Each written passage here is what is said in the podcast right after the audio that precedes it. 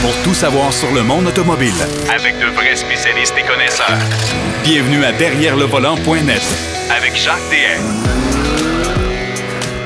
Bienvenue à votre émission Derrière le volant. Cette semaine, on a un essai routier avec Marc Bouchard, le Mercedes GLE euh, 450E, la version hybride rechargeable. On va savoir aussi si les femmes ou les hommes, quels sont les meilleurs conducteurs. ça, j'ai bien hâte d'entendre ça. Euh, on a également un nouveau fournisseur d'accessoires automobiles. Ouais, un nouveau fournisseur d'accessoires automobiles au Québec et qui par-dessus le marché, par-dessus le marché, concurrence avec Amazon parce que vous l'achetez en ligne et on va vous livrer dans les deux, trois prochains jours. Alors, c'est assez exceptionnel. Alors, on va parler avec Jonathan Sanson de son entreprise tantôt. Mais d'entrée de jeu, on va en apprendre encore avec notre historien de service. Ben oui, Denis Duquet va nous parler de Ford qui a voulu s'installer dans le marché du caoutchouc et je soupçonne c'était peut-être pour avoir les pneus. Euh, salut mon cher Denis. Oui, bonjour. Non, mais il y a des choses, des fois, dans la vie, là, tu Ouais. regardes comme Ford, avec l'usine de la Rouge, puis des Wow, wow, wow, succès wow. un peu partout. Puis dans les années 20, Henry Ford, il n'aimait pas tellement la concurrence. Puis ça l'agaçait de voir la domination des, des, des fabricants de pneus britanniques qui avaient beaucoup de, de, de plantations de caoutchouc en Orient, etc. Et lui, il a décidé dans les années 20 d'aller s'installer au Brésil Au Brésil. où on peut planter la, la, la- la forêt amazonienne, ça correspond, euh, c'est, assez correct. Fait qu'il a décidé là, de se lancer dans de, de faire du caoutchouc, de, de cultiver l'arbre de caoutchouc euh, pour faire des pneus, puis aussi beaucoup d'éléments en caoutchouc qui rentrent dans les constructions des voitures. OK. Initialement, il a passé à l'Amérique centrale, mais il a changé d'idée pour des raisons là, qui est propre à lui-même. Et là, les négociations avec le Brésil ont débuté Ouais. lorsque le gouverneur de l'État de Para, Danisco Bentas, est venu aux États-Unis pour conclure une entente. Eh Écoute boy, écoute, euh, dans- on est dans les années 20, là, aller s'installer euh, ou- outre, outre pays, outre continent, là, c'est un, autre paire de monsieur. manches, là. Et Ford obtient l'exclusivité d'un territoire de 2,5 millions d'acres. Eh Ça, c'est boy. 10 000 kilomètres carrés. Ça s'appelait Boa Vista. Et là, naturellement, dans l'entente, Ford est exempt de taxes de produits Ford produits au Brésil. OK. Et l'État, lui, obtient excuse-moi, la- une, pièce, une scène de la tonne avec euh, Ouais. l'entente que Duplessis avait avec les Américains, c'est 9% des profits. 7% de ce 9% vont aller euh, à l'État et Ouais. 2 aux municipalités. OK. Et là, et on fonde en 1926 la compagnie Compagnia Ford Industrial do Brasil. Et OK. là, ça commence. Ouais. Et dans la construction, il faut dire qu'en 1928, Ford envoie deux bateaux euh, pleins d'éléments pour construire. Puis là, vu que l'Amazon, c'est tellement pas... euh, C'est un pays, ou c'est un territoire assez hostile. euh, les employés sont affectés par la fièvre jaune, la malaria, les employés qui s'apprécient. Ben, c'est sûr. Écoute, là, on est ailleurs là-bas, pas de là. vaccin. Ouais. Puis il n'y a aucune route qui permet de se rendre là. Il faut y aller par la rivière Tapayas et par bateau, ben, bien entendu. Ben, voyons donc. Et la, la ville est construite en, en quatre sections, Ouais. dont la section réservée aux travailleurs et une autre, plus cossue, aux gérants américains. Naturellement, les voitures- les maisons sont plus, plus luxueuses. Ouais. Mais par contre, les Américains ont construit ça à la façon américaine, ne tenant pas compte des conditions de l'Amazonie. Euh, ça fait que, bon, on crève de chaleur, puis c'est, pas tellement agréable.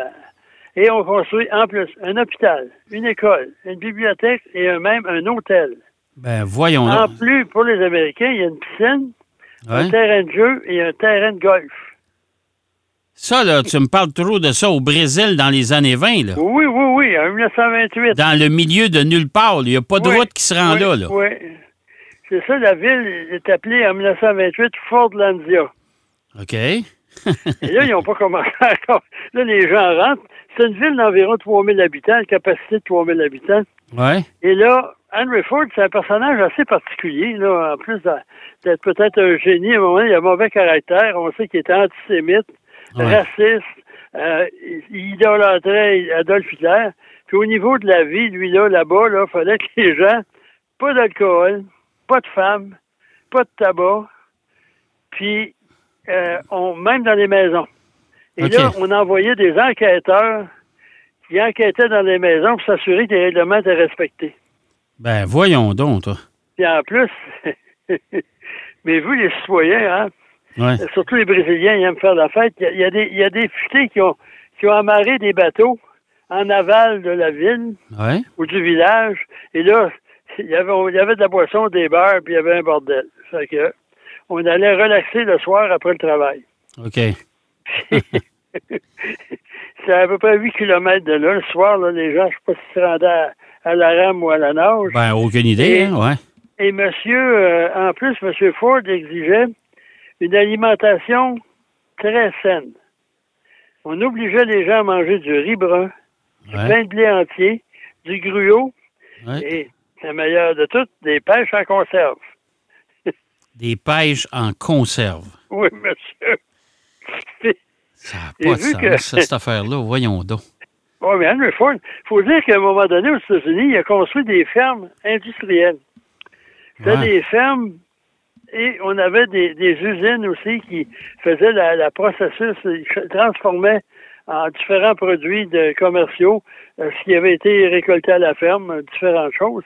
Et, euh, tu sais, les briquettes là, de barbecue, Oui. King Ford, Oui, je connais. pas Ouais. Ford pour rien. C'est une de ces usines agricoles qui transformé, Fabriquait des, des briquettes. fabriquait euh, des briquettes. OK. Il a donné les royautés à son beau-frère. je crois que c'était M. King, mais ça s'appelle King Ford. Ça existe encore d'ailleurs. Oui, oui, tout à fait. Et les Américains n'ont aucune connaissance d'agriculture tropicale et amazonienne. Et apparemment, dans les autres plantations, les arbres au latex sont plantés à un bon espace pour leur permettre de se développer et aussi empêcher que les, les parasites, les moustiques, les chenilles se transfèrent d'un arbre à l'autre. Mais comme dirait Elvis Gratton, les Américains sont smart, eux autres. Ils ont tout collé ça ensemble pour en avoir plus. Ça n'a pas marché. Ça n'a pas marché. Les, les bébites ont quasiment tout mangé. Et Ah, ensuite, les Dieu. gens, en parlant d'alimentation, en 1930, ça fait quasiment deux ans qu'on essaie de faire pousser des arbres, qu'on essaie de respecter. Il manquait juste un monastère. En 1930, la révolte des ouvriers. Ils chassent les gérants de la ville, ils les prennent en otage.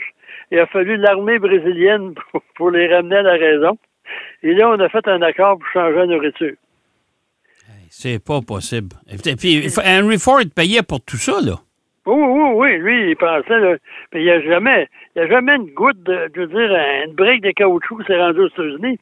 Et vu que ça allait mal, puis ça marchait pas, on a relocalisé le village en aval à 40 km environ.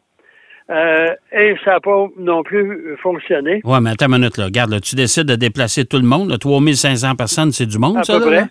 Là? Tu fais quoi avec Mais les ça, bâtiments? on- Là, t'as tout bâti, là?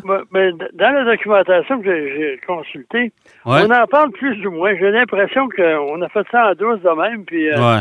euh, le gouvernement brésilien lui attendait ses de ristourne. les bénéfices qui Ben n'ont oui. existé. Ben oui. ben oui. Ensuite, les- les- en plus, les, les travailleurs, apparemment, le latex, les arbres au latex, euh, indépendamment de la, la- la chaleur de la journée, c'est mieux des parce qu'on fait des entailles, un peu comme ben, c'est un peu comme un, un érable, mais toute proportion gardée. Là, on fait des entailles, on a une espèce de petit récipient en bas, Ouais. ça tombe, ça, ça coule là-dedans.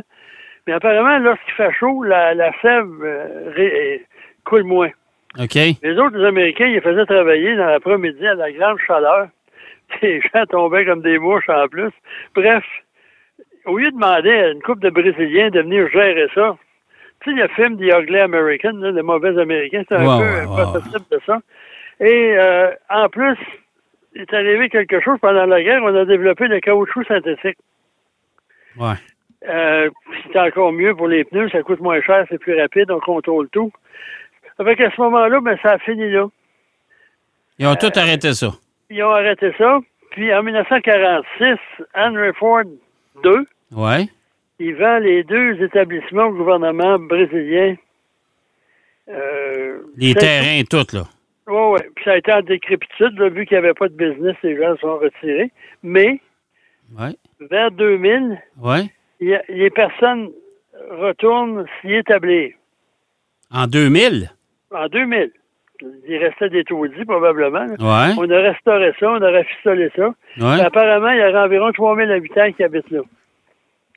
Ben voyons donc. Là, y a-tu des routes aujourd'hui? Est-ce qu'il y a, des, y a- y a- y a des, des accès un peu plus faciles ou ben non? Pas, pas mieux, là. C'est des espèces de. de- je sais pas quel mot employer pour ces gens-là, là, mais c'est des gens en marge de la société qui ont décidé, qui ont vu ça, puis ont dit, ben, on va. Tu sais, c'est comme habiter un village fantôme, dans le fond. Ben oui. C'est, c'est, puis y a- a on, on décidait de ressusciter Val-Jalbert. ben oui, mais c'est parce qu'il n'y a, pas- y a plus d'industrie, il n'y a plus rien là, là. Non, non, non, non. Les gens vivent là, de la nature, puis euh, de ce que j'en sais, j'étais pas là, moi, mais Fait que le fait, Henry Ford, il voulait faire ses pneus à lui, ça n'a jamais marché. avec le latex, il provenait d'Amérique du Sud, là, du Brésil, avec. euh, Mais tu sais, j'essaie de m'imaginer dans les années 30, là, aller acheter, aller se ramasser avec euh, 10 000, euh, euh, de- de- comment, là, 10 000, 10 000 3000 kilomètres, personnes.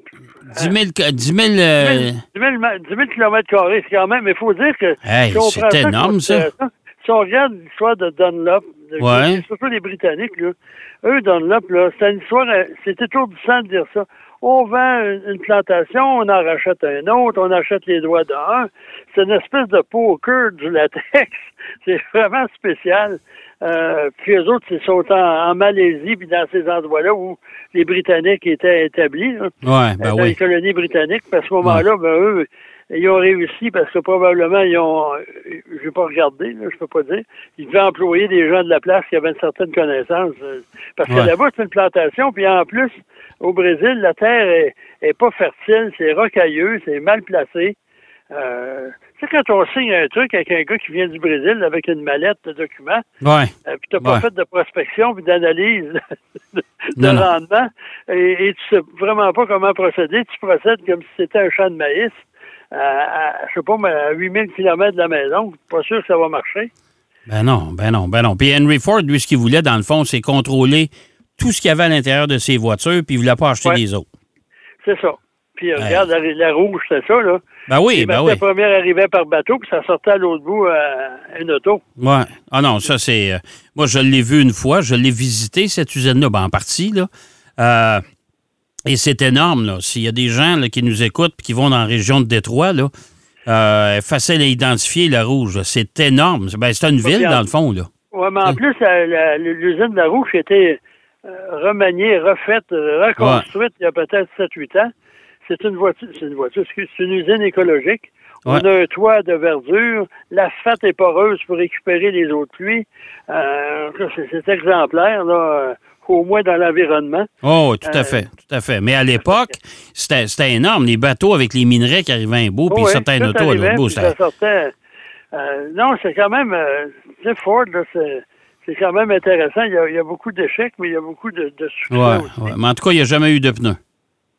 Non, euh, non, c'est un pneu qui venait du Brésil, non. Ben, mais les terrains, ils sont retournés quoi? Ils sont retournés au Brésil? Ils sont retournés au Ouais, gouvernement? probablement? Ford a cédé ça euh, au gouvernement en 1946 en disant, bon, ben là, bonjour, nous autres, on, on vous redonne euh, On vous redonne terres, vos puis, terres, euh, ça ne marche pas, ça bonjour, fonctionne là, pas. Puis on ils ont avalé leur argent qu'ils avaient investi. Mais pourtant, tu as raison. S'il avait engagé des spécialistes brésiliens pour les plantations, euh, il lui aurait montré comment, puis il aurait dirigé Mais- ça de façon intelligente. Là. Mais Ford n'est pas tout ça. Si tu regardes dans les colonies, là, les erreurs monumentales pardon, effectuées par les, les, les, les, les États euh, coloniaux, Ouais. c'est incroyable. là. On, on exploitait les gens autour de bras. On payait rien. On envoyait ça euh, dans, dans les pays qui détenaient la, la colonie pour s'enrichir. Puis Ouais. aujourd'hui, ben, on remarque qu'en Afrique, il y a beaucoup de potentiel, mais l'exécution pas toujours euh, réussi. Ça, c'est une autre histoire. Oui, ouais, tout à fait. Alors, euh, Ford, Landia, ça n'existe plus. Non. Bon, fait qu'il y a une autre ville de partie. C'est ça. Mais Ford, euh, ils ont fait beaucoup d'autres choses, mais Ouais. comme euh, une affaire dont on parle jamais, puis que nous autres, c'est le village Ford à, à Dearborn. Ouais, ouais, ouais, ça. Lui, là, il a récupéré toutes sortes de maisons qui ont appartenu à, à, à des célébrités, des, des gens dans l'histoire. Il y a euh, d'ailleurs l'atelier des frères Wright. Oui, c'est vrai. qui est sur la Ouais. run. Le musée Ford, si jamais les gens vont à Détroit, Ah, ça, C'est ça, ça, c'est, incroyable. ça, c'est un incontournable. C'est un des plus beaux musées au monde, ça. mais il y a une chose, nous autres, on est assez l'auto, les, il y a des locomotives là, à vapeur là-dedans, pleine grandeur. Il y a des Ah, avions ouais, ouais, avec un chaud plan- au plafond. Il y a même la Mustang Job One. Ouais, avec ouais. l'histoire. On avait décidé que c'était cab- un ca- cabri- cabriolet blanc. Ouais. Ils ont fait le tour de l'Amérique. Et il, était, il a atterri à Terre-Neuve. Puis Ouais. il était chez un concessionnaire. Puis En, attendant, puis le gars l'a vendu. Le gars l'a vendu. Puis c'est un pilote d'avion qui est parti avec. Ils ont couru après le gars. Finalement, ils ont réussi à échanger puis l'amener au musée Henry Ford.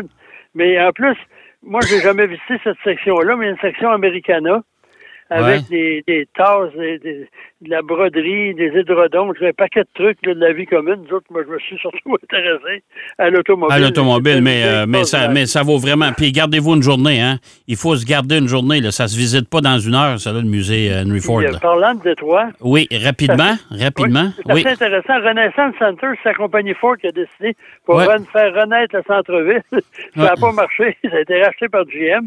Et maintenant, même si GM n'a rien à voir avec ça, des milliardaires ont décidé d'investir dans le centre-ville. La ville n'est plus en faillite. Et c'est une des centres-villes les plus actifs maintenant. Oui, c'est Euh, vrai. C'est vraiment là. Ah, c'est c'est assez, assez particulier. Hey, mon cher Denis, merci. Bien intéressant encore une fois, puis on s'en reparle la semaine prochaine. À la semaine prochaine. Bon, ben écoute, on va aller faire une pause, bien sûr. Et au retour de la pause, on va parler avec Jonathan Sanson. Vous allez découvrir des choses pas mal intéressantes et vous allez peut-être ralentir vos achats sur Amazon. Derrière le volant. De retour après la pause. Pour plus de contenu automobile, Derrière le volant.net.